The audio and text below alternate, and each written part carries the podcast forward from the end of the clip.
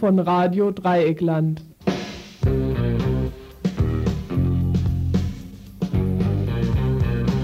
Am Donnerstag, den 23. April 1992. Uns fiel kein guter Spruch ein zur Vorbemerkung dieses heutigen Infos für die nächste Stunde, deswegen die Themenübersicht gleich. Sieben, acht Kurzmeldungen, damit fängt es heute an, zu verschiedenen aktuellen Entwicklungen, die wir in längeren Meldungen nicht verarbeiten wollten und konnten. Dann kommen Beiträge zu verschiedenen Themen. Als erstes einen längeren Kommentar zum Ende Volks-, des Volksdeputiertenkongresses in Russland.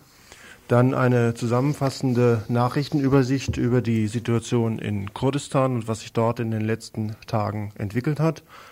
Schließlich äh, der politische Gefangene Bernd Rössner, Gefangener aus der RAF seit 1975 im Knast, muss sofort raus. Wir versuchen noch, etwa, noch einmal etwas seine Situation zu beleuchten. Dann kommt etwas über eine einen Bestechlichkeitsprozess in München. Ein Bestechlichkeitsprozess, weil jemand eine zu kleine Wohnung hatte und eigentlich gerne eine größere gehabt hätte. Schließlich was über die Foltermethoden in Bremen auf den dortigen Polizeistationen, insbesondere gegenüber Schwarzen, also Leuten aus Afrika, ausgeführt. Was sich dort in den letzten Wochen ereignet hat, das auch in einer Zusammenfassung. Und als letztes Thema die Asylgesetzgebung in Deutschland und vergleichsweise dazu auch ein paar Änderungen, ein paar Neuerungen in der Schweiz. Soweit also die Programmübersicht hier heute fürs Info. Telefonisch sind wir auch zu erreichen unter der Nummer 0761 31 028 und dann können wir also gleich beginnen.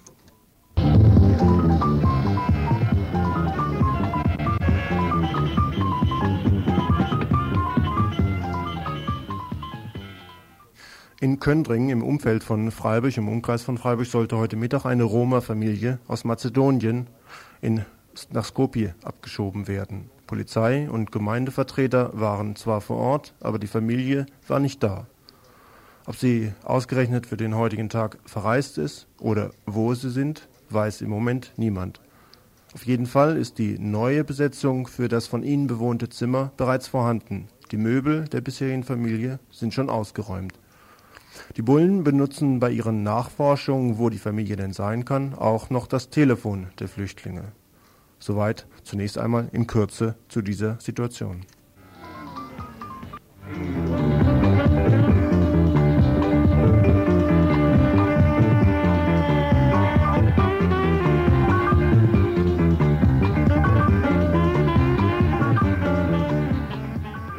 Die Leute vom Rieselfeld in Freiburg, die dort weggeräumt werden sollen, haben sich schon in den letzten Tagen zu dem sogenannten Obdachlosenasyl in Freiburg in der Bölkestraße geäußert. Am letzten Freitag war es dort zu einem weiteren Todesfall gekommen. Die Bewohnerinnen und Bewohner machen die ungenügenden hygienischen Zustände in der Bölkestraße dafür verantwortlich. Das heißt die Bewohner und Bewohnerinnen des Rieselfeldes. Sie machen aber auch die unterlassene Hilfeleistung der Heilsarmee, die dieses Heim leitet, dafür verantwortlich. Die Heilsarmee hätte die Situation am letzten Freitag völlig falsch eingeschätzt und deshalb auch erst 70 Minuten später den Notarzt verständigt.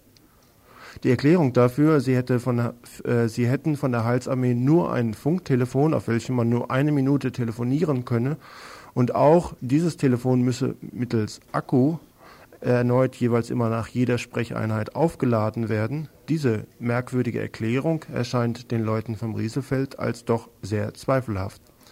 Sie stellen in einem eigenen Protokoll den Hergang des Ablaufs dieses Tages am letzten Freitag fest und verweisen auch über einen noch in der Bölkestraße befindlichen Bewohner darauf, dass auch schon bei vorherigen Todesfällen diese Sache nicht ernst, genommen, ernst genug genommen worden sei.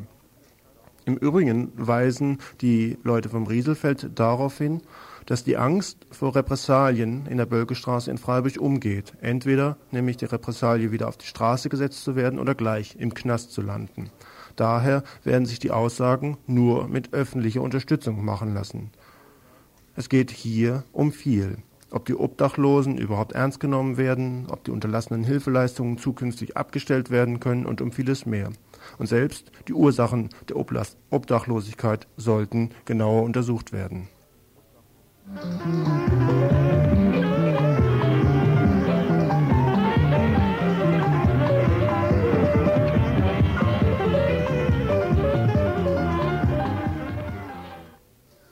In allen großen französischen Häfen hat am Mittwoch ein, unbefristeter Streik begonnen, mit dem die kommunistische Gewerkschaft CGT die von der Regierung beschlossene Statusreform für Hafenarbeiter zu Fall bringen will. In Marseille sperrten streikende Arbeiter den Hafen mit Container und LKWs, in Bordeaux besetzten sie die Hafenanlagen. Die CGT hatte die 8300 Hafenarbeiter zum Streik aufgerufen, weil die von der Regierung geplante Reform vorsieht, den Arbeitern nicht mehr den Tageslohn zu zahlen, sondern sie zu festen Gehaltsempfängern zu machen. Das bedeutet aber gleichzeitig einen Abbau von rund einem Drittel der Arbeitsplätze.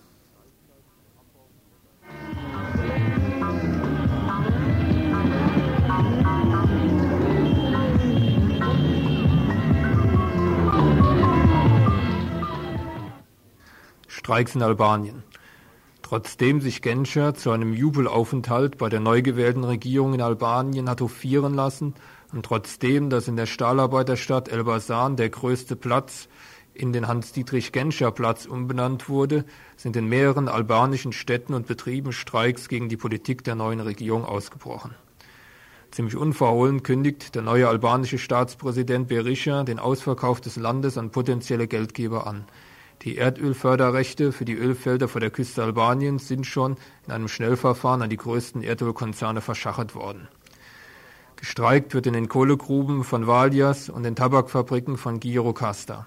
Auch in anderen Städten streiken Arbeiter für höhere Löhne und bessere Arbeitsbedingungen.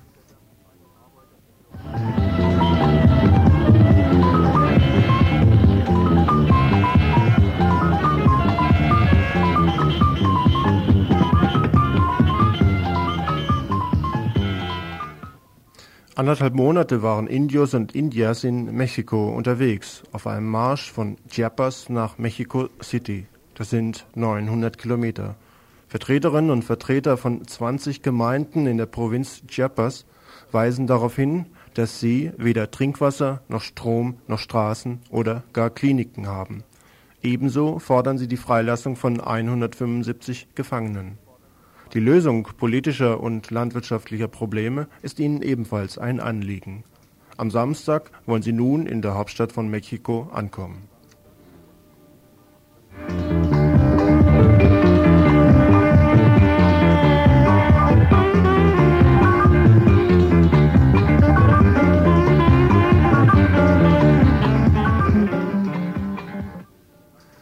Nicht ohne Widerspruch ist gestern der deutsch-tschechische Nachbarschaftsvertrag im tschechischen Parlament debattiert und gebilligt worden. Die Linke kritisierte, dass im Vertrag nur von der bestehenden Grenze, aber nicht von einer Staatsgrenze die Rede ist. Sie befürchten, dass diese schwammige Umschreibung von sudetendeutschen Revisionisten genutzt wird, um ihre alten Ländereien wieder unter ihre Fittiche zu bekommen.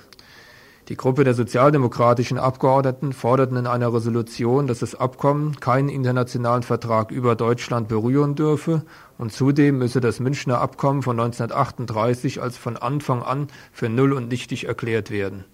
Aus der Aussiedlung der Sudetendeutschen dürften keine Ansprüche entstehen. Die Gruppe monierte weiter in der Debatte, dass es bisher nicht zu einer Entschädigung für die Opfer der deutschen Besatzung in der Tschechoslowakei gekommen sei.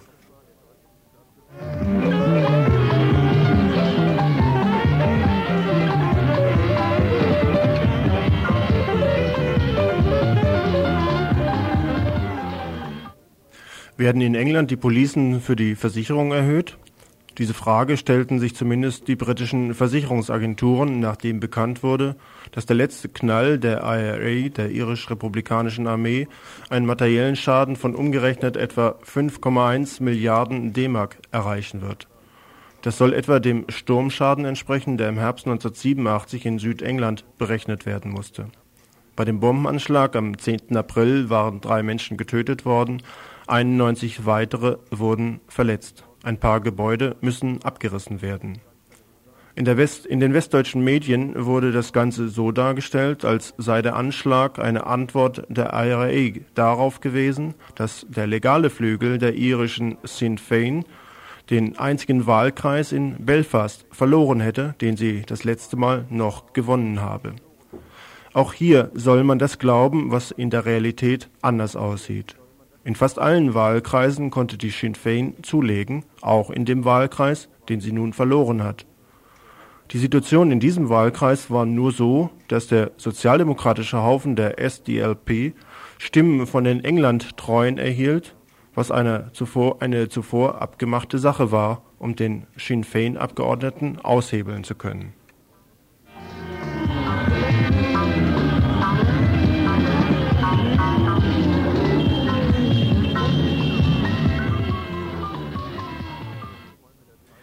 In Basel und Zürich sind die Redaktionsräume der Zeitung Müzzadele überfallen worden. Müzzadele ist eine türkische Exilzeitung und natürlich nicht im Interesse der türkischen Regierung berichtet. Folglich sind hier auch am ehesten die Angreifer zu suchen. Das Ganze lief schon vor zwei Wochen, wobei es in Basel auch noch zu einem Brand in dem Büro der türkischen Exilzeitung kam, die Bücher, Zeitungen und das Mobiliar beschädigten.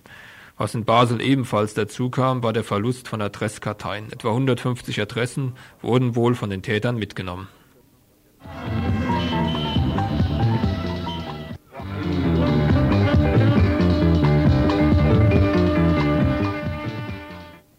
Vier Tage nach der spektakulären Eröffnung der Weltausstellung unter dem Titel Expo 92 in Sevilla zeigt sich, dass Kritiker und Kritikerinnen der spanischen 500-Jahresfeiern der Entdeckung Amerikas offensichtlich von den spanischen Behörden zu unerwünschten Personen erklärt werden.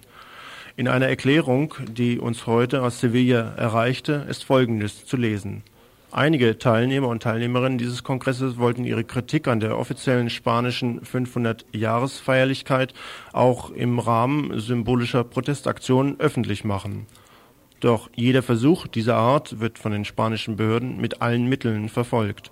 Das zeigte der Schusswaffeneinsatz der spanischen Polizei bei der Demonstration am Vorabend der Expo-Eröffnung und die brutale Auflösung des kleinen Sitzprotestes am Eröffnungstag, ohne jede Vorwarnung an die Demonstrierenden und ohne jede Aufforderung, die Protestaktion zu beenden.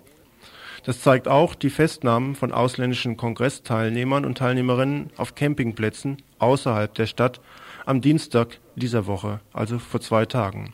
Unter den über 80 Festgenommenen sind zahlreiche Südamerikaner und Südamerikanerinnen, die zum Beispiel auch in der Bundesrepublik leben und studieren, sowie unter anderem auch 27 Bundesdeutsche. Ein Besucher, der in Sevilla gewesen ist, wird wie folgt zitiert während die Organisatoren der Expo die Weltausstellung als das größte und wichtigste internationale Ereignis des Jahres 1992 herausstreichen, scheint sich die spanische Polizei in Sevilla darum zu bemühen, zumindest einen europäischen Rekord bei der Verfolgung und Einschüchterung Andersdenkender aufzustellen. Soweit aus der Presseerklärung. Im morgigen Info mehr dazu.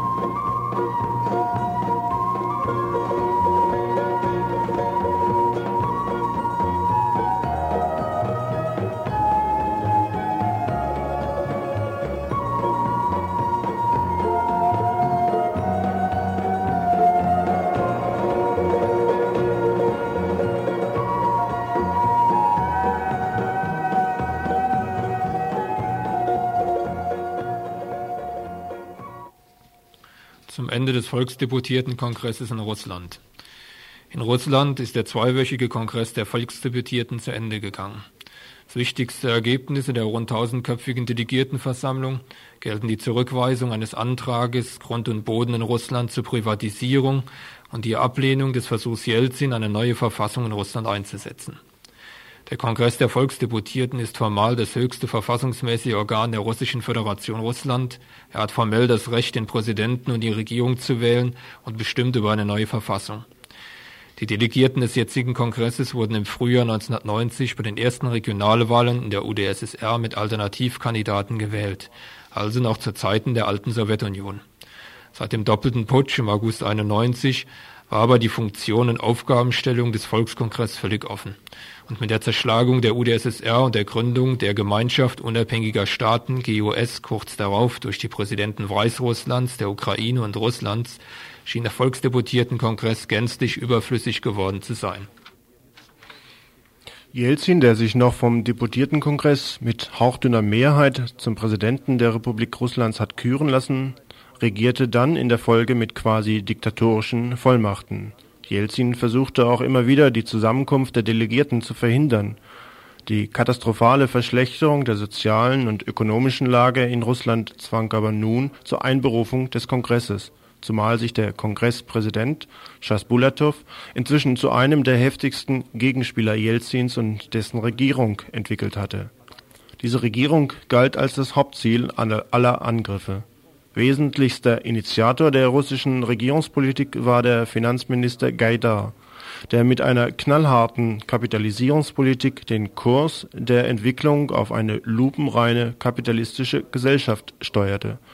Massenarbeitslosigkeit, Massenverschuldung, Massenarmut und Massenelend brachten diesen Kurs in Verruf und Jelzin versuchte kurz vor Beginn des Kongresses durch die Entlassung der Regierung und die Übernahme des Ministerpräsidentenamtes durch ihn selbst der Kritik den Boden zu entziehen. Mit diesem von ihm gewohnten diktatorischen Akt brachte er Delegierten erst recht auf die Palme, die nun verstärkt auf die Einhaltung ihrer Rechte pochten. Der Kongress begann dann auch zugleich mit einem Eklat. Die Mehrzahl der Delegierten weigerte sich, die Auflösung der UdSSR anzuerkennen. Sie lehnte dementsprechend auch die Debatte über eine neue Verfassung ab und nahmen für eine notwendige Verfassungsreform den Text der sowjetischen Verfassung von 1978 als Grundlage. Die Gruppe um Jelzin hatte mit dem neuen Verfassungsentwurf vor, die Kontroll- und Mitwirkungsrechte des Kongresses empfindlich zu schmälern. Der Entwurf sah vor, dass nur der russische Präsident die Regierungsmitglieder einsetzt oder wie es derzeit auch Realität ist, selbst das Präsidentenamt und das Amt des Regierungschefs in Personalunion führt, ohne den Kongress im weitesten Sinne rechenschaftspflichtig zu sein. Im Grunde also ein diktatorisches Regime ohne jegliche scheindemokratische Realität. Ergänzend dazu sollte der Gemeinbesitz an Grund und Boden aufgehoben und im weitesten Sinne privatisiert werden. Beide Vorhaben lehnte der Kongress zu Recht ab. Daraufhin drohte Jelzin und die Regierung mit ihrem Rücktritt. Eigentlich nur eine logische Konsequenz aus der Haltung des Kongresses und hätte von diesem als ein positives Zeichen gewürdigt werden müssen. Tatsächlich zeigte sich jetzt aber das große Manko der tausendköpfigen Delegiertenversammlung. In einem tagelangen müßigen Streit und in tagelangen Geheimverhandlungen der verschiedenen Fraktionen konnte keine einheitliche Haltung der Mehrheit des Kongresses erzielt werden. Die Delegierten waren nicht in der Lage, eine neue Regierung mit einem fähigen Programm auf die Beine zu stellen. Es zeigte sich in dem Moment deutlich, dass der Entwicklungsprozess der russischen Föderation nicht mehr durch diesen Kongress bestimmt werden kann. Die Delegierten einigten sich schließlich auf den alten Modus, Modus vivendi und akzeptierten das Programm Jelzins.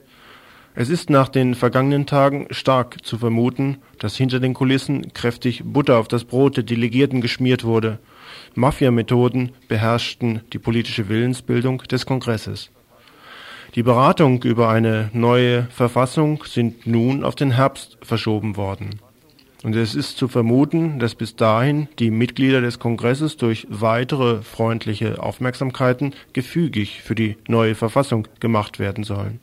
Am letzten Tag des Kongresses legt Jelzin den Delegierten einen Gesetzentwurf über die Bildung einer neuen Regierung vor.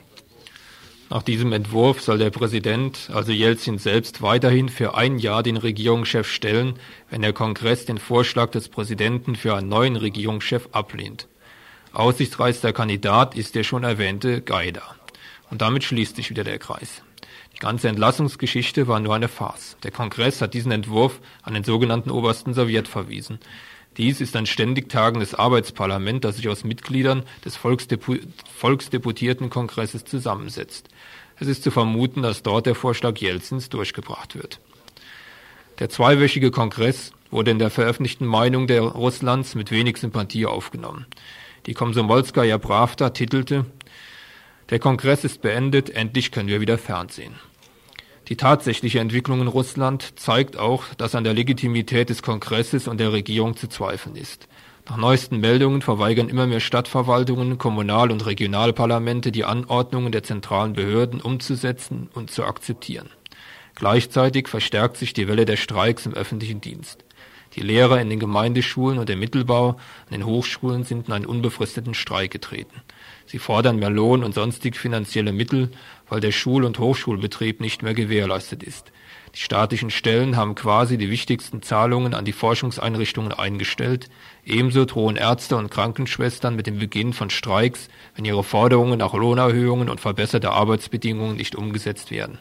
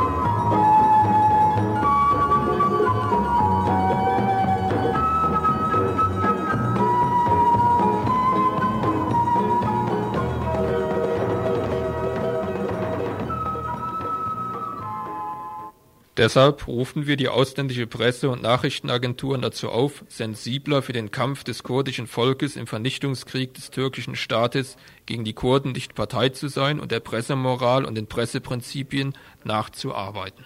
So beginnt die letzte Presseerklärung vom Kurdistan-Komitee aus Köln. Versuchen wir das. Eine kurze Zusammenfassung der Ereignisse. Die Feierlichkeiten zum Nefros-Fest in Kurdistan sind vorbei. Und geht es nach den allgemeinen Berichten, die aus Kurdistan zu hören sind, so sind auch die Auseinandersetzungen um diese Nefros-Feiern wieder abgeklungen. Allein dies liegt wohl eher an der Bereitschaft dazu, weiter zu berichten. Dies liegt auch an der Absicht dazu, in der Öffentlichkeit den Eindruck erwecken zu wollen, als habe es sich nur um eine kleine Revolte gehandelt.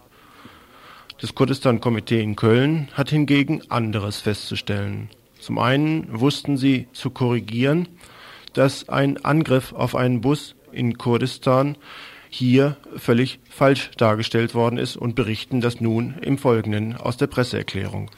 Am 20. April haben Sonderkommando, Konter und paramilitärische Dorfschützereinheiten in der Region Kayala in der Provinz Mardin drei Kleinbusse angehalten, die Insassen in einer Reihe aufgestellt und dann begonnen wahllos in die Menschen geschossen.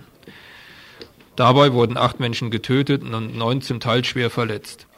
Nach den Angaben der Überlebenden waren unter den Mördern auch Dorfschützer aus ihren Nachbardörfern. Obwohl der halbamtlichen Nachrichtenagentur Anatolien und auch ausländischen Agenturen die Aussagen der Überlebenden bekannt waren, haben sie alle die Falschnachricht verbreitet, dass es die Guerilla der PKK war. Ebenfalls in einer Erklärung vom 20. April stellt das Kurdistan-Komitee aus Köln fest, dass die türkische Luftwaffe erneut kurdische Dörfer bombardiert, in der Absicht, damit die Guerilla zu treffen. Die Bilanz lautet auf mindestens 50 Tote. Diese Bombardierungen beziehen sich nicht allein auf den irakischen Teil Kurdistans, sondern hiervon sind auch Dörfer in der Gegend von Mardin und Diyarbakir betroffen, die aus der Luft und vom Boden her angegriffen wurden die so Getöteten wurden in Massengräbern gescharrt, und zwar von den türkischen Truppen. Als später die Dorfbevölkerung die Gräber öffnet, stellten sie fest, dass zwei der so Begrabenen noch am Leben waren. allerdings dann auf dem Weg ins Krankenhaus starben. Gegen mutmaßliche Unterschlupfe der Guerilla in Berghöhlen wird Giftgas eingesetzt. Dann, davon ging die Armee oder da, damit ging die Armee so vor, dass Bauern vor den Höhlen als Schutzschilder aufgestellt wurden, um die in den Höhlen befindlichen auszuräumen. Unterschiedliche Meldungen sind auch aus Syrien zu hören. Vor kurzem besuchte der türkische Innenminister die syrische Hauptstadt Damaskus.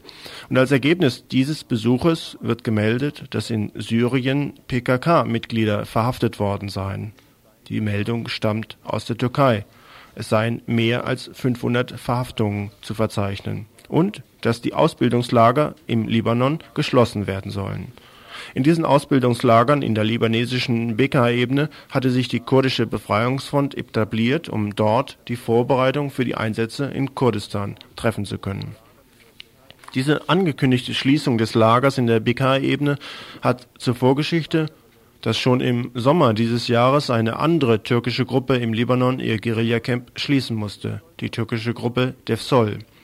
Diese sollte am letzten Wochenende in Istanbul getroffen werden, als türkische Spezialeinheiten verschiedene Wohnungen durchkämmten und dabei mindestens elf Menschen töteten. Die Bullenmeldung sprach von Guerilleros und Guerilleras, die dort erschossen worden seien. Dem widersprachen dann aber entschieden türkische Gruppen und besetzten zum Beispiel als Reaktion auf diese Lügenberichterstattung die Tagesschauzentrale in Hamburg zugleich auch den Saarländischen Rundfunk in Saarbrücken und das Landesbüro der SPD in Berlin. Zwar konnten die Sympathisanten der DEFSOL nicht bis in die heilige Schaltstätte des ersten TV-Programmes vordringen, aber immerhin erklärten sie, dass unter den Erschossenen in Istanbul immerhin eine Krankenschwester und ein Schauspieler gewesen seien, die wohl schwerlich der Gruppe DEFSOL zugerechnet werden könnten Ebenfalls als Reaktion auf dieses Massaker der türkischen Bullen wurden aus Istanbul verschiedene Anschläge auf Banken gemeldet. Übrigens auch Anschläge auf Banken, auf türkische Banken in der BRD. In einer der letzten Erklärungen hatte die türkische Gruppe Defsol im Februar 1992 Folgendes festgestellt. Wir warnen nochmals die Richter und Staatsanwälte, die noch an den Staatssicherheitsgerichten beschäftigt sind, leistet der Kontra und dem Ausbeutungsregime keine Dienste. Wenn ihr keine weiteren Verbrechen begehen wollt, tretet zurück und berichtet öffentlich über die Arbeitsweise dieser Institutionen gegen das Volk und die Revolutionäre, über die Folter, die geplanten Komplotte und darüber, wie die Prozesse geplant und vorbereitet werden. Ihr müsst wissen, dass ihr so lange ihrem Dienst bei den Feinden und Menschen, der Feinden der Menschen steht, zur Rechenschaft gezogen werdet und ihr der gezielten, konsequenten Verurteilung durch die Volksjustiz nicht entgeht. Hier rufen wir nochmals alle Polizisten auf. Unterlasst die Gefährdung des Volkes und der Revolutionäre, unterlasst die Teilnahme an der Folter und Morden, schützt die nicht, schützt die nicht mehr, die diese Verbrechen begehen, stellt euch nicht Folter äh, mehr als Leibwächter zur Verfügung. Polizisten, ihr ruft heute die Parole Blut für Blut, Vergeltung. Wir verstehen euch. Ihr habt Angst. Ihr wisst, dass die Volksjustiz euch früher oder später bestrafen wird und seid deshalb unruhig. Aber ihr werdet euch mit euren Parolen an, ihr wendet euch mit euren Parolen an die falsche Adresse. Euer Blut wird von der Oligarchie vergossen, die euch den Befehl zur Folter und Massakern gibt. Soweit die letzte Erklärung der türkischen Gruppe der Sol aus dem Februar 1992. Zurück nach Kurdistan. Der englische Außenminister war kürzlich in Ankara. Dort ging es um die weitere Stationierung der sogenannten alliierten Flugzeuge, die in der kurdischen bzw. türkischen Stadt Incirlik stehen, um dort, von dort aus gegebenenfalls gegen den Nordirak angreifen zu können. Es ging für den englischen Außenminister um die weitere Genehmigung durch die türkischen Behörden, dass die Flugzeuge dort stationiert bleiben können. Als Gegenleistung wünschte nun die türkische Regierung, dass die Aktionen der PKK allseitig verurteilt werden. Und es sei extrem wichtig, Zitat, sich hundertprozentig gegen den Terrorismus zu stellen. So jedenfalls meinte nach diesem Besuch dann auch der britische Außenminister Hurd. Welche Aufgaben möglicherweise diese Flugzeuge, die dort stationiert sind, auch haben, nämlich die nordirakischen Gebiete zu kontrollieren, das geht aus einem Bericht den ein nordrhein-westfälischer Grüner nach einem Besuch im kurdischen Teil des Iraks abgegeben hat. Das geht aus diesem Bericht hervor. Die Situation in Südkurdistan ist im Augenblick eine ganz erbärmliche. Die Menschen haben nichts zu essen. Es gibt äh, nichts zum Heizen, weder Kerosin noch Gas, Holz sowieso nicht. Die Versorgungslage ist ganz dramatisch. Hunderttausende von Menschen sind ohne ausreichende äh, Versorgung. Wir hatten den ganzen Winter über äh, dramatische Wetterbedingungen, Schneehöhen in den Bergen, zwei bis drei Meter und oftmals bis zu 20 Grad Minustemperaturen. Also sehr, sehr schlechte Ausgangsbedingungen. Das war nur das eine Problem. Die andere Situation ist die, dass die politische Lage sehr schwierig ist. Ständig werden Attacken auf dieses befreite Gebiet ausgeübt. Sowohl die Irakis versuchen immer wieder mit ihrer Armee kleine Scharmützel durchzuführen, um eine Zermürbungstaktik äh, folgen zu lassen. Aber ganz besonders schlimm sind die Angriffe der türkischen Bomber gegen Bomben, gegen Luftangriffe. Sind die Menschen in Kurdistan in keinster Weise geschützt, sind sie vollkommen wehrlos. Und die türkische Armee, die türkische Luftwaffe fliegt schon seit langem immer und immer wieder Einsätze mit Splitterbomben und mit Phosphorbomben gegen wehrlose Zivilisten in den kleinen Bergdörfern und verursacht dort regelrechte äh, Massaker.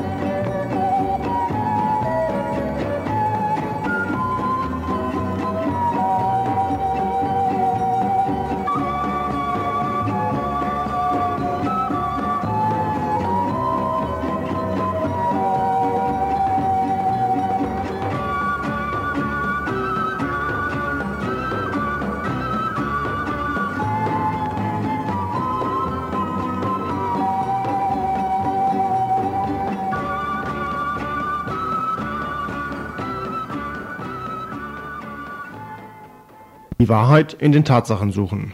Diese alte Erkenntnis mag für viele nicht mehr so ganz up-to-date sein. Dennoch ist es hin und wieder äußerst ratsam, diese Tatsachen zum Ausgangspunkt der eigenen Einschätzungen zu machen. Die Tatsachen scheinen allerdings für viele von unterschiedlichen Seiten aus zu beurteilen zu sein. So ganz nach dem Motto, ob ein Glas halb voll oder halb leer ist. Halb im Knast oder schon halb draußen, gibt es das? Wenn die Kommentierungen zur Entwicklung bezüglich der Haftentlassung von politischen Gefangenen in der BRD verfolgt werden oder zur sogenannten Kinkel-Initiative, so kommt es fast vor, als wäre es gerade noch eine Frage von einigen Wochen, ob die Gefangenen nun eine nach dem anderen herausspaziert kämen. Zuerst Günter Sonnenberg, dann Bernd Rössner oder umgekehrt und dann langsam die anderen, ein zeitlich gestaffelter Vorgang. Es ist in der heutigen Zeit nicht gerade einfach, die Tatsachen noch dagegen zu stellen. Die Tatsachen nämlich zum Beispiel der Vorgänge im Knast. Von Arreststrafen bis hin zu Besuchsschikanen zuhauf. Aber es nützt nun mal nichts, Illusionen zu verbreiten. Zum Beispiel zur Situation von Bernd Rössner. Für den wurde noch am 11. April 1992 in Straubing eine Demonstration organisiert, um die Kampagne zu seiner Freilassung zu unterstützen der Hintergrund. Genau am 2. Januar 1992 erschien der Stern mit der Schlagzeile, dass nunmehr Signale gesetzt werden müssten. Eine Reihe von Gefangenen sollten noch in diesem Jahr rauskommen. Und dieses Signal läuft fortan, fälschlicherweise, unter dem Begriff Kinkel-Initiative.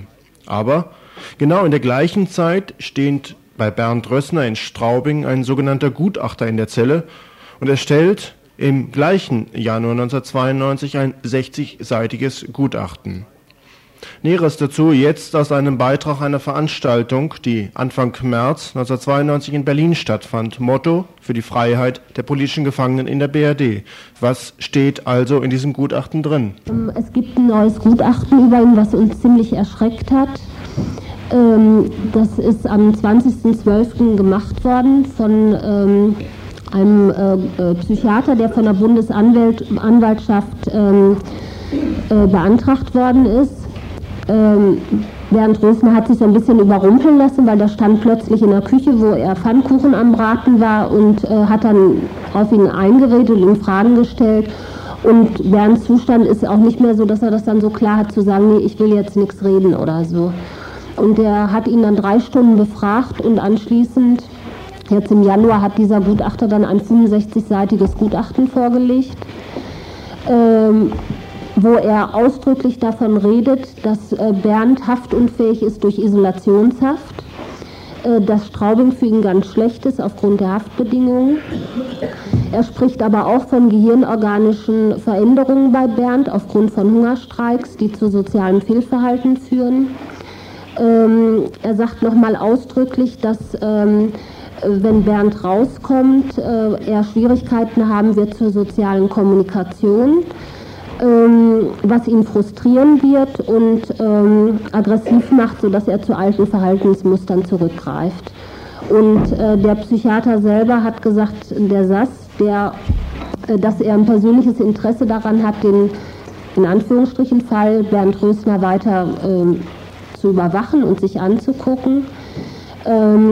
Dieser äh, Psychiater ist ähm, Schüler von Rauch und Lefferding. Das sind zwei ähm, Typen, die im, ähm, aus so einer reaktionären äh, Psychiatrie kommen, die äh, während des Faschismus schon Gehirnuntersuchungen gemacht haben, um äh, soziales Fehlverhalten an gehirnorganischen Veränderungen an Kommunisten und dergleichen nachzuweisen. Und alles klingt irgendwie danach, ähm, Bernd potenziell in eine Psychiatrie einzuweisen und weiterhin, auch selbst wenn er aus dem Knast rauskommt, zu bestimmen, welchen Bedingungen er ausgesetzt wird.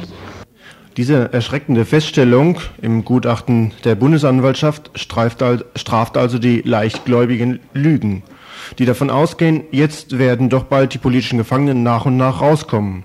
Es sei doch nicht mehr so schlimm und so weiter.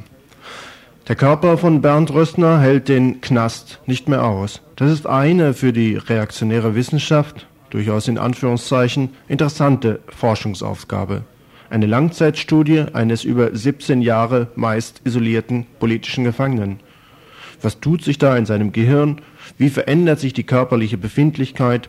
Wie hoch ist die physische Belastbarkeit? Und so weiter und so weiter. Keine Überraschung, dass sich diese Wissenschaft in Anführungszeichen in der Tradition der Nazi-Forschung befindet. Keine Überraschung, dass diese Wissenschaftler in Anführungszeichen den Verfolgungsbehörden gerade gut genug sind. Und keine Untertreibung, dass hier die Tatsachen sprechen. Und zwar eine deutliche Sprache. Nun mag es welche geben, die hieran keine Gegenargumentation zur sogenannten Lösung der Frage nach Haftentlassung, Freilassung, Zusammenlegung im Knast und so erkennen wollen. Aber zitieren wir an dieser Stelle doch einmal auszugsweise aus einem sehr klaren Brief von 40 evangelischen und katholischen Christinnen, die seit längerer Zeit in einer Initiative für die politische Diskussion engagiert sind. In diesem Brief schreiben sie und fragen, Warum wurde innerhalb von vier Monaten seit Ankündigung der Freilassungsinitiative bisher nur eine einzige von sieben Gefangenen freigelassen, nämlich Claudia Wannersdorfer, die sowieso nächstes Jahr ihre Haftzeit abgesessen hat? Könnte es sein, dass die medienstarke Verkündung der geplanten Freilassung nur den Zweck hatte, in der Öffentlichkeit einen humanitären oder sogenannten gerechten Strafvollzug vorzutäuschen um dadurch den tatsächlichen, schon 20 Jahre lang praktizierten Sondervollzug oder gar Isolationsvollzug zu kaschieren? Und zum Zweiten, warum wurde und wird von den Vollzugsbehörden die Absicht und Arbeit unserer Initiative, mit den Gefangenen Diskussionen zu führen und Kontakte zu knüpfen, ständig behindert bzw. verhindert? Zitate aus diesem Brief. Und es folgen dann eine Liste von B- und Verhinderungen, die dieser Initiative widerfahren sind. Zum Schluss stellen sie Folgendes fest. Eine gesellschaftliche Diskussion, welche das Anliegen der Christeninitiative ist, setzt freie Menschen voraus. Die Zusammenlegung der noch inhaftierten politischen Gefangenen verstehen wir als einen Weg dorthin. Dieser Beitrag fängt damit an, dass sich die Wahrheit am ehesten in den Tatsachen finden lässt. An diesen Tatsachen lässt sich nun einmal schlecht vorbeiblicken. Und zum Schluss noch einmal aus dem Beitrag von Berlin. Und deshalb geht es eigentlich massiv darum zu sagen, wer eigentlich welche Gutachten hier erstellt und mit welchem Zweck, dass Bernd sofort raus muss, dass er selber wählen können muss, äh, welche Behandlung oder welche Hilfe er in Anspruch nimmt, weil die benötigt er einfach, um überleben zu können, auch wenn er aus dem Knast rauskommt. Im neuesten Angehörigeninfo Nummer 91, das heute erschienen ist, sind dazu auch noch konkretere Details nachzulesen. Das Angehörigeninfo der politischen Gefangenen zu erhalten im Buchladen Jos Fritz in Freiburg, im Strandcafé oder im Infoladen Alles in Freiburg.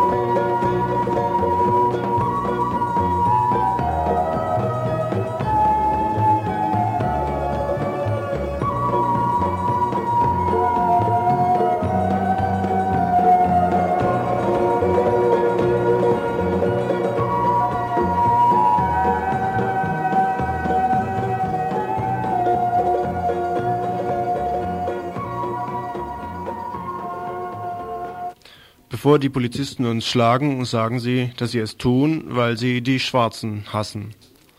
Das steht auf einer Dokumentation drauf, die sich mit Vorgängen auf Bremer Polizeistationen beschäftigt. Die Staatsanwaltschaft ermittelt, die Kripo hat die Polizeiwache bereits durchsucht, angeblich, aber nichts gefunden. In den Medien war es auch schon ein paar Mal, zuletzt in einer Sendung vom, Radio, äh, vom Fernsehmagazin Monitor. Es geht um Foltervorwürfe auf einer Bremer Bullenstation, genauer gesagt im dritten Polizeirevier. Was dort passierte, liest sich in der Schilderung eines davon betroffenen Flüchtlings so. Im Oktober 1991, so etwa zwischen 9 und 10 Uhr morgens, werde ich von zwei Polizisten am Sielewall verhaftet, direkt gegenüber der Haltestelle der Straßenbahn. Zwei Polizisten springen plötzlich aus einem Mercedes, greifen mir an die Kehle. Sie drücken richtig fest zu. Ich verstehe, was überhaupt los ist. Legen Sie mir Handschellen an und sagen, Sie wollen mich zum Polizeiarzt bringen. Sie zerren mich in den Mercedes und wir fahren zur Polizeiwache am Niedersachsendamm. Ich glaube, so heißt es da. Es ist auf jeden Fall eine Wache in der Nähe des Flughafens. Dort sind auch zwei Polizeiärzte, die mir zwei Injektionen geben. Ich fühlte mich hinterher wie betrunken, mir wurde schwindlig und nach etwa zwei Minuten, Minuten musste ich mich übergeben. Die Polizisten schlagen mich in den Magen obwohl es mir schon so schlecht geht, dass ich mich erbrechen muss. Etwas später werde ich zur Wache in Peterswerda gefahren. Dort sperren sie mich in eine Zelle und ich kann dort zwei Stunden schlafen. Ich wache auf, als die Tür der Zelle geöffnet wird. Zwei Polizisten kommen herein, sie haben Knüppel dabei, die mit den seitlich abstehenden Griffen. Damit schlagen sie mich, fallen einfach über mich her und schlagen mich auf den Rücken. Sie stoßen ihre Knüppel in die Nieren und in den Magen. Sie treten mich auch mit schweren Stiefeln, die sie tragen. Danach lassen sie mich in Ruhe und ich bleibe in der Zelle eingesperrt. Um etwa 13 Uhr werde ich entlassen und kann nach Hause gehen. Mir ist noch tagelang schlecht, meine Arme und Beine, mein Rücken, alles schmerzte noch einige Tage lang. Das ist nicht die einzige Schilderung eines Flüchtlings. Die Protokolle liegen inzwischen selbst in der erwähnten Dokumentation aus Bremen vor. Noch ein weiteres Beispiel aus einem entsprechenden Protokoll. Auf der Wache in Peterswerda werden mir meine Papiere abgenommen und ich muss mich ganz ausziehen. So stehe ich vor den Bullen, als sie zu mir sagen, du bist sehr stark, willst du kämpfen? Ich antworte darauf, dass ich nicht kämpfen will. Da werde ich von ihnen geboxt und geschlagen. Überall hin werde ich geschlagen. Sie schlagen mich auch in den Hoden. Also ich versuche mich zu schützen. Sie wollen mich provozieren, dass ich mich wehre, aber das tue ich nicht. Dann kommt ein anderer Bulle. Ich glaube, er ist dort der Chef. Er setzt mir eine, Elektro eine elektrische Waffe auf den Oberarm und sagt, dass wenn ich Drogen bei mir hätte, dann würde er die auch finden. Dann jagt er mir dreimal Stromstöße durch den Körper, die höllisch wehtun. Ich habe Angst, dass mir noch mehr solcher Stromstöße verabreichen, aber sie hören auf damit. Aber ein anderer von ihnen zieht seine Waffe und setzt sie mir in den Kopf und sagt, es ist gut für einen Schwarzen, wenn er tot ist. Später bekomme ich meine Kleidung zurück. Die Schuhe sind voller Wasser und völlig durchnässt. Ich muss sie so anziehen und das Wasser, das herausläuft, mit meiner Jacke und meinem Hemd aufwischen. Auf dem Flur werde ich nochmals geschlagen, dann bin ich endlich raus. Was sich immer wieder in den Berichten dieser Flüchtlinge findet, sind Aussagen über erlittene Stromstöße mittels eines Gerätes, das wie eine elektrische Pistole aussieht. Mittels dieses Gerätes sollen ihnen Schmerzen zugefügt worden sein. Der Polizeipräsident aus Bremen bezeichnet das alles als Kampagne gegen die Polizei. Allerdings kann er nicht mehr wie bisher so leichtfertig damit umgehen und alles abstreiten. Inzwischen ist selbst er darum bemüht, zu sagen oder zuzugeben, das muss nun aufgeklärt werden. Aber nicht, um das alles dann wirklich namhaft zu machen, sondern um die Bullen vor weiteren Anschuldigungen zu schützen. Auch tauchte immer wieder in Bremen ein sogenanntes Schiff auf ein Schiffchen, das wohl in einer Bullenstation steht und offenbar als Spendenbüchse für die Deutsche Gesellschaft zur Rettung Schiffbrüchiger dienen soll. Bislang waren in dieser Spendenbüchse jährlich etwa 80 D-Mark drin. In den letzten Monaten hat sich dieses Spendenaufkommen allerdings deutlich erhöht. Nun werden sogar mehr als 2700 D-Mark in dem Schiffchen gezählt. Warum? Die Antwort mag vielleicht aus der nachfolgenden Schilderung eines weiteren Afrikaners deutlich werden, der im Februar 1992 an einer Haltestelle festgenommen worden ist. Festgenommen auf das Revier in Peterswerda. Im Februar gab es an einer Straßenbahnhaltestelle Probleme zwischen zwei Afrikanern. Ich wurde als dritte anwesende Person mit aufs Revier genommen, als Zeuge. Das war das Revier in Peterswerda. Dort musste ich mich ausziehen, ganz, und ein Polizist kam mit einer Spritze, Wagenschmiere, die er über meinen ganzen Körper verteilte. Der Polizist sagte, das ist gut für deinen Körper. Aber ich wusste, dass es keine Creme für einen Menschen ist. Dann traten und schlugen sie mich. Sie hielten mir dann noch ein Gerät an den Arm, wovon ich dann Elektroschocks bekam. In meine Schuhe haben sie kaltes Wasser geschüttet und zwei Beamte zerrissen meine Mütze. Dann kamen sie mit einem kleinen weißen Päckchen und sagten, ich solle das schlucken, aber ich weigerte mich. Daraufhin prügelten sie mich erneut. Dann hatten sie da so ein Schiff, wo Geld reinkommt. Sie sagten, ich solle Geld spenden. Ich fragte, wie viel. Ich hatte 50 Mark bei mir. Sie nahmen 20 und steckten es in das Schiff. Dann konnte ich gehen. Ich war ungefähr 45 Minuten auf der Wache gewesen. Das Bremer Antirassismusbüro versucht eine Erklärung abzugeben, warum ausgerechnet Schwarze speziell von den Bullen in Bremen gefoltert werden. Es gehe darum, schreiben sie in der Dokumentation, die Ansätze einer schwarzen Community zu zerschlagen, den Zwangsverteilungen in andere Bundesländer Nachdruck zu verschaffen, die Schwarzen aus dem Viertel zu vertreiben und spätestens mit dem Inkrafttreten des neuen Asylverfahrensgesetzes aus Deutschland rauszuschmeißen. Denn Flüchtlinge aus Schwarzafrika haben keine Chance auf eine Anerkennung als politisch Verfolgte Deren Anerkennungsquote liegt dank der zahllosen rassistischen Richter an den Verwaltungsgerichten bei 0,0 Prozent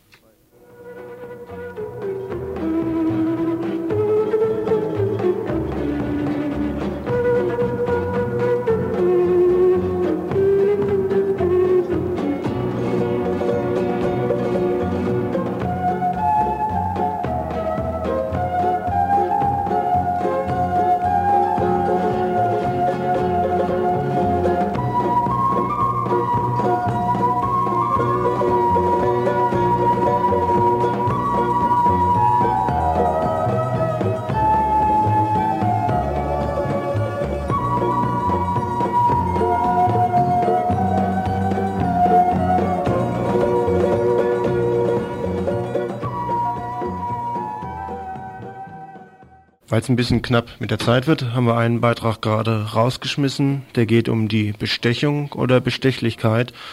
einem jugoslawischen Fremdarbeiter in München widerfahren. Aber das werden wir schon noch nachholen. Kommen wir zu dem letzten Beitrag zu dem Asylverfahrensgesetz in Deutschland und auch ähnlichen Machenschaften, die in der Schweiz passieren. Zunächst in der BRD. Im geplanten deutschen Asylverfahrensgesetz, das vermutlich ab dem 1. Juli 1992 in Kraft treten soll, waren in der bisherigen Darstellung offenbar zwei wesentliche Punkte übersehen worden, nämlich wenn es nach dem Entwurf geht, der am 31. Januar 1992 vorgelegt worden ist. Darin sind entgegen den bisherigen, Darstell bisherigen Darstellungen doch noch zwei weitere Punkte enthalten.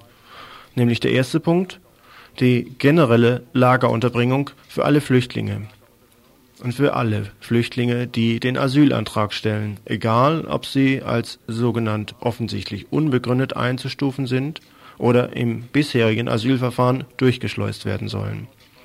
Bislang war davon ausgegangen, dass nur die letzteren, die offensichtlich unbegründeten, in die sogenannten Sammelbezirkssammellager untergebracht werden sollen. Egal, nun sieht es so aus, erst einmal alle Flüchtlinge werden in die einzurichtenden Bezirkssammellager geschafft werden, das ist eine Verpflichtung, und diese Verpflichtung geht auch als Marschbefehl an die Vollzugsorgane, die entsprechend mit den eintreffenden Flüchtlingen dann auch zu verfahren haben.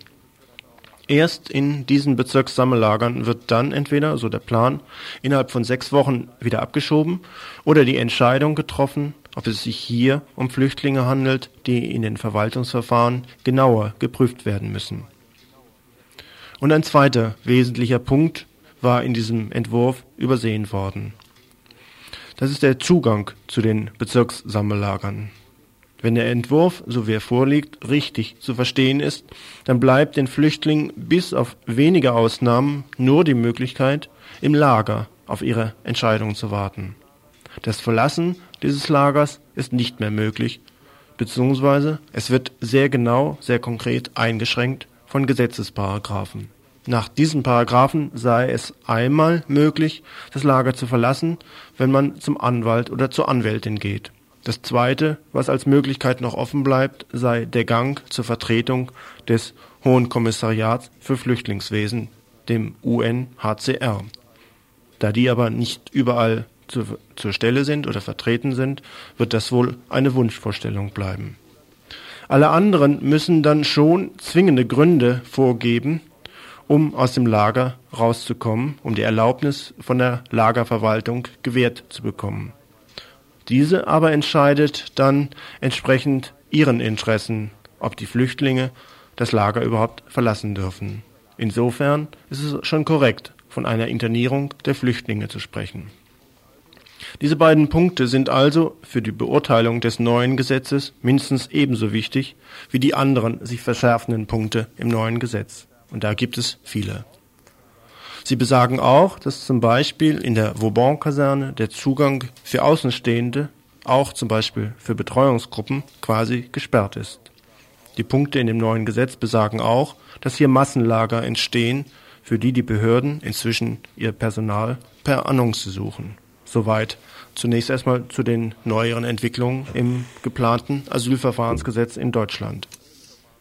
Aber nicht nur hier wird an Schnellverfahren gearbeitet, sondern auch europaweit. Das ist nicht neues. Beispiel, was jetzt folgt, ist die Schweiz. Mit einem neuen Aktionsprogramm 91 bis 93 ließ der zuständige Bundesrat Koller vor kurzem die Maßnahmen bekannt machen. Interkantonale Unterkünfte sollen errichtet werden für diejenigen, die im Moment aus technischen Gründen noch nicht abgeschoben werden können. Dazu sollen Zivilschutzbauten ebenso einbezogen werden wie Armeelager. Obwohl die Regierung in der Schweiz anerkannt hat, dass die Menschenrechtslage in der Türkei nach wie vor prekär ist, dürfte dieser Lichtblick wohl nicht in die Anerkennungsverfahren von Flüchtlingen Einzug halten.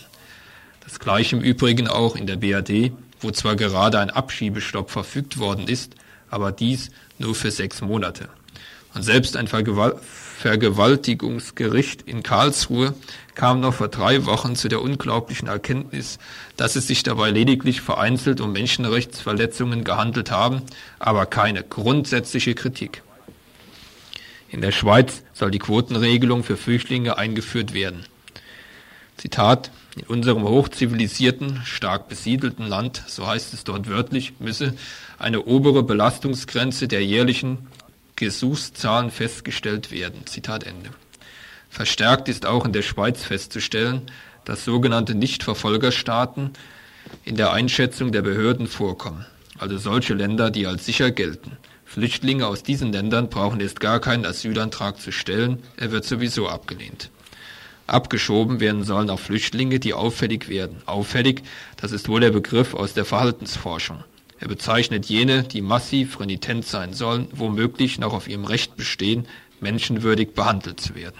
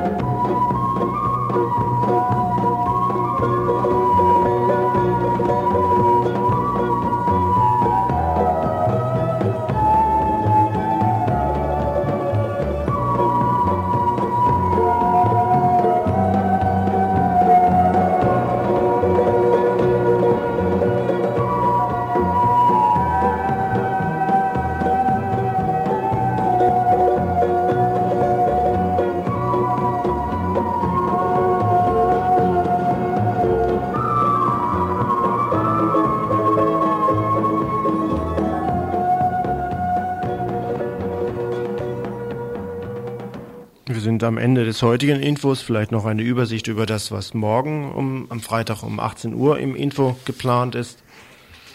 Die Kollegen vom Freitagsinfo haben uns folgende Themenbeiträge rüber angereicht, die wir ankündigen sollen. Zunächst was über Männer- und Rechtsradikalismus.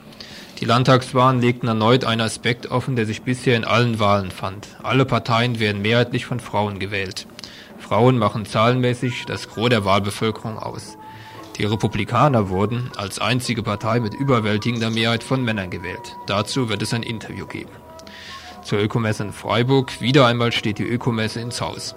Was vor Jahren als Forum des Austauschs konzipiert war, ist inzwischen gänzlich zum Kommerzspektakel verkommen. Die Lobhudeleien des Oberbürgermeisters und des BUNDs werden wir zum Anlass nehmen, hinter die Kulissen des Millionenprojekts zu schauen und die Asylgesetzabkommen der west- und osteuropäischen Staaten und ihre Hintergründe und Reichweite wird Thema eines weiteren Beitrags am Freitag sein.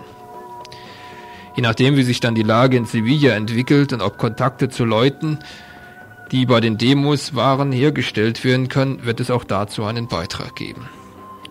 Soweit einige Themen zum Freitag, die geplant sind. Was noch mehr kommt, hängt davon ab, äh, wie die Unwägbarkeiten der aktuellen Recherchearbeit verlaufen. Und wahrscheinlich von den Kapazitäten der jeweiligen Infomacher oder Macherinnen, in diesem Fall sind es glaube ich auch Macher, die doch ganz gerne daran interessiert sind, dass sich hin und wieder noch jemand in das Info einklingt. Zum Beispiel am Donnerstagabend um 20 Uhr ist immer regelmäßige Infositzung und es soll heute Abend wohl auch ein sogenannter Workshop angeboten werden, der heute Abend den theoretischen Teil betrifft und morgen Nachmittag den sogenannten praktischen Teil. Das war's Info für morgen. Jetzt noch eine kurze Programmübersicht über das, was hier heute bei Radio Dreikland weiter zu hören ist. Radio International wird sich mit Nachrichten aus dem Asien-Pazifik-Raum beschäftigen, um 19 Uhr gleich anschließend. 19.30 Uhr die Schwule Welle, Thema schwule Biografien, Biografien Schwuler ein Lebensbericht unter anderem und neu, eine neue Coming-out-Gruppe und eine neue Serie, Mein erster Mann. Das von 1930 bis 21 Uhr. Dann geht's weiter mit Musik und zwar eine Spezialsendung von Hilly Billy Time bis 23 Uhr. Dann geht's weiter noch mit Boogie und Production ab 23 Uhr. Soweit das Programm heute Abend bei Radio Dreikland. Das waren sie dann wieder, die Tagesinfo von Radio Dreieckland.